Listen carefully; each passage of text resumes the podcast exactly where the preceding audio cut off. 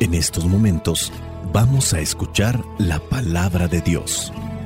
Dispón tu corazón para que el mensaje llegue hasta lo más profundo de tu ser.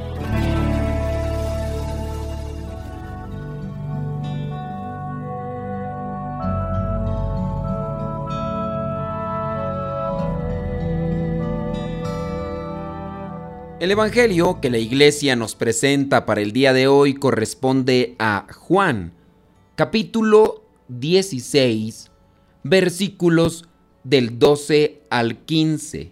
Dice así, tengo mucho más que decirles, pero en este momento sería demasiado para ustedes.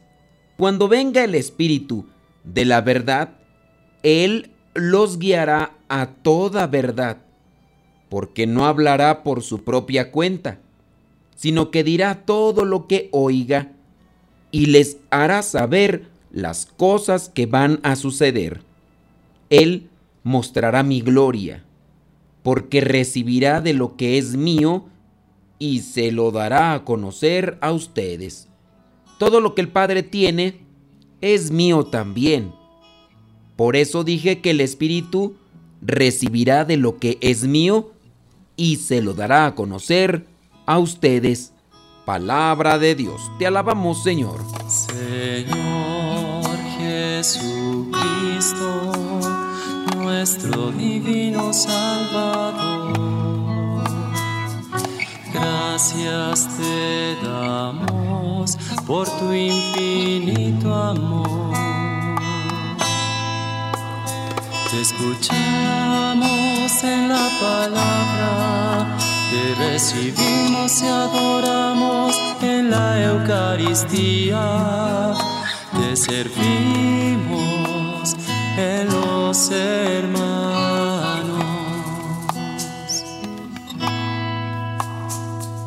Que seamos misioneros como lo quieres tú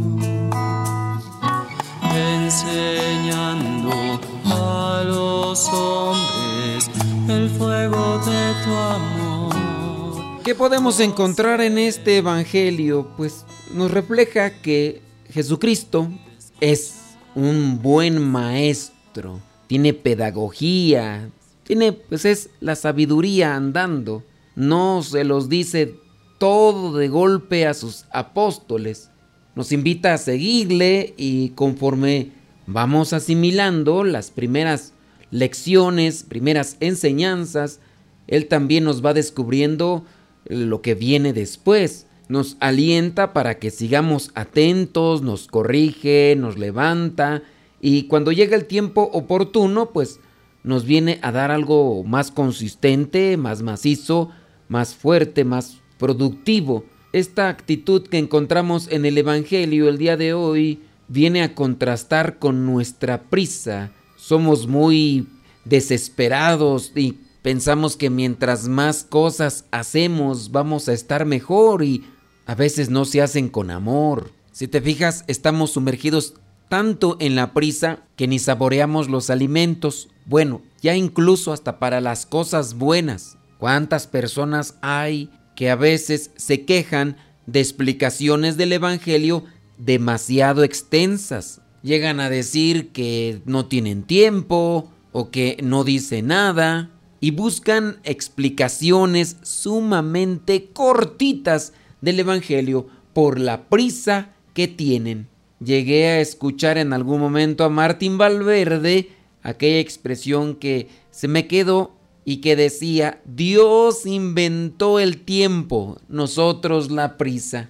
Andamos corriendo de un lado para otro con nuestra falta de paciencia. Nos gustaría saberlo todo ya, hacerlo todo enseguida. E incluso hasta en cuestiones de espiritualidad quisiéramos ser santos o quisiéramos tener la conversión así como tal de un día para otro. Solamente nos toca abrir el corazón y decir, Señor, ayúdame a ser paciente, paciente conmigo mismo, paciente con los demás. Perdona mis arrebatos, perdona mi imprudencia, cura mi paciencia, dame tu calma, dame comprensión, dame amor, dame caridad, dame sensibilidad para poder saborear todo lo que pones en mi camino día con día.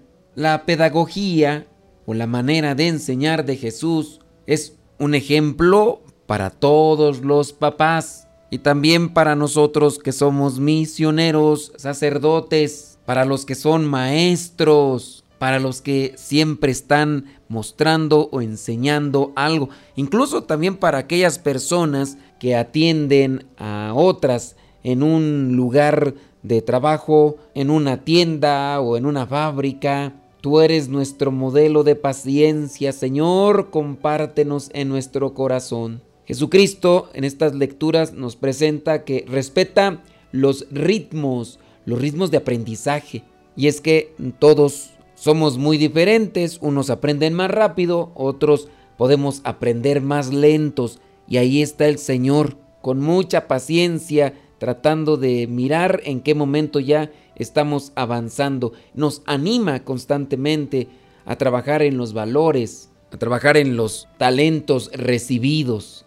Y es que si no trabajamos en la paciencia, ¿cómo podemos avanzar en otras cuestiones que son necesarias para nuestra vida? Demasiado impulsivos. Dice en el versículo 12 del Evangelio del día de hoy, tengo mucho más que decirles, pero en este momento sería demasiado para ustedes. Apenas van agarrando algunas cosas apenas medio las están entendiendo y pues decírselos todos de por sí están medios confundidos, pues se van a confundir más. En el versículo 13 dice, cuando venga el Espíritu de la verdad, Él los guiará a toda verdad, porque no hablará por su propia cuenta, sino que dirá todo lo que oiga y les hará saber las cosas que van a suceder. Él mostrará mi gloria, porque recibirá de lo que es mío, y se lo dará a conocer a ustedes. Hay que ser pacientes, pero no pasivos.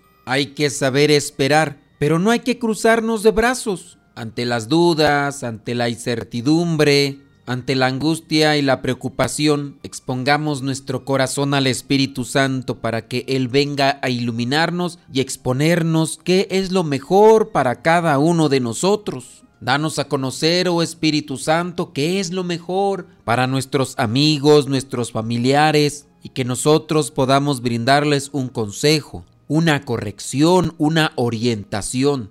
Ayúdanos a buscar el bien común.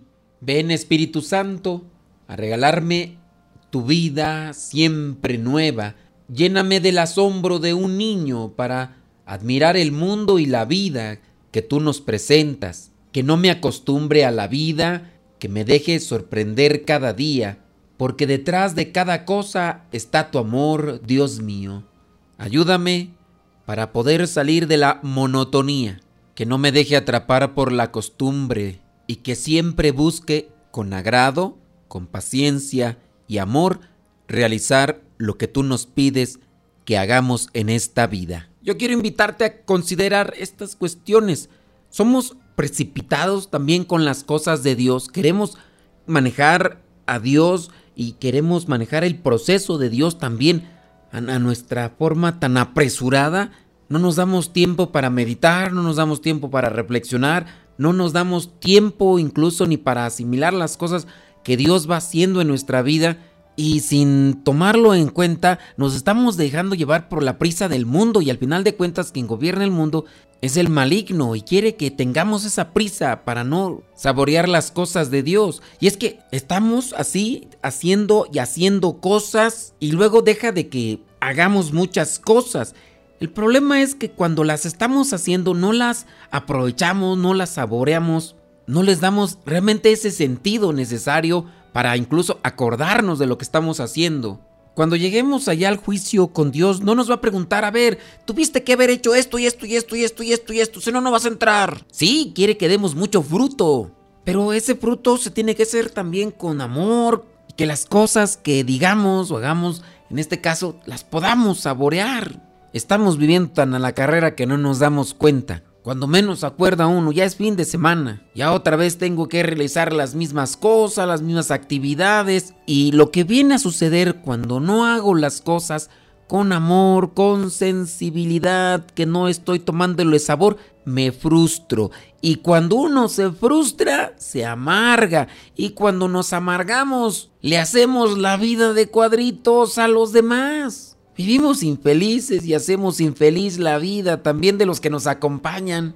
Miraba yo un momento el partido de fútbol de no sé qué equipos porque yo no soy aficionado a eso, pero aquí en la casa estaban viendo ese partido de fútbol y en algunos momentos la cámara enfocaba al director técnico que tenía una cara enojado, amargado y les pregunté, ese es el director técnico por lo que veo que va perdiendo su equipo. Y me dice, no, este es el director técnico del equipo que va ganando y va ganando 2-0. Le dije, ¿por qué tiene esa cara? En vez de que esté contento, alegre, porque su equipo va ganando. ¿Qué será de su cara cuando vaya perdiendo? De verdad, un europeo que tenía una cara que de pocos amigos. Yo entiendo la tensión, yo entiendo el estrés que pudiera estar ahí, la presión que pudiera tener este director técnico para hacer ganar a el equipo que le dejaron como responsable a él. Pero de ahí para allá a no disfrutar de las cosas,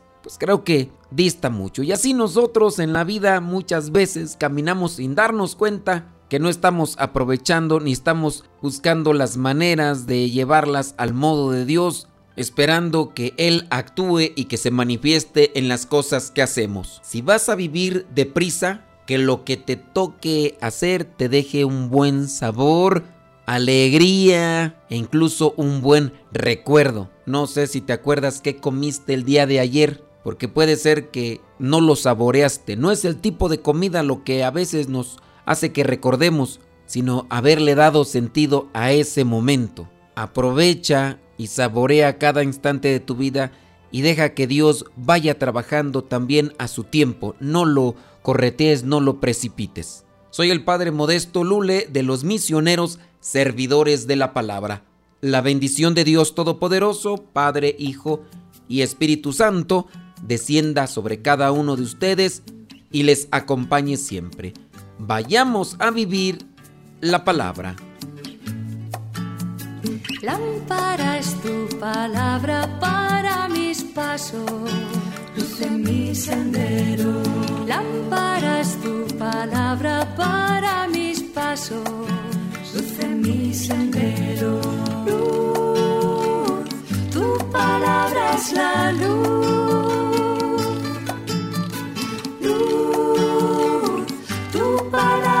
la luz. Yo guardaré tus justos mandos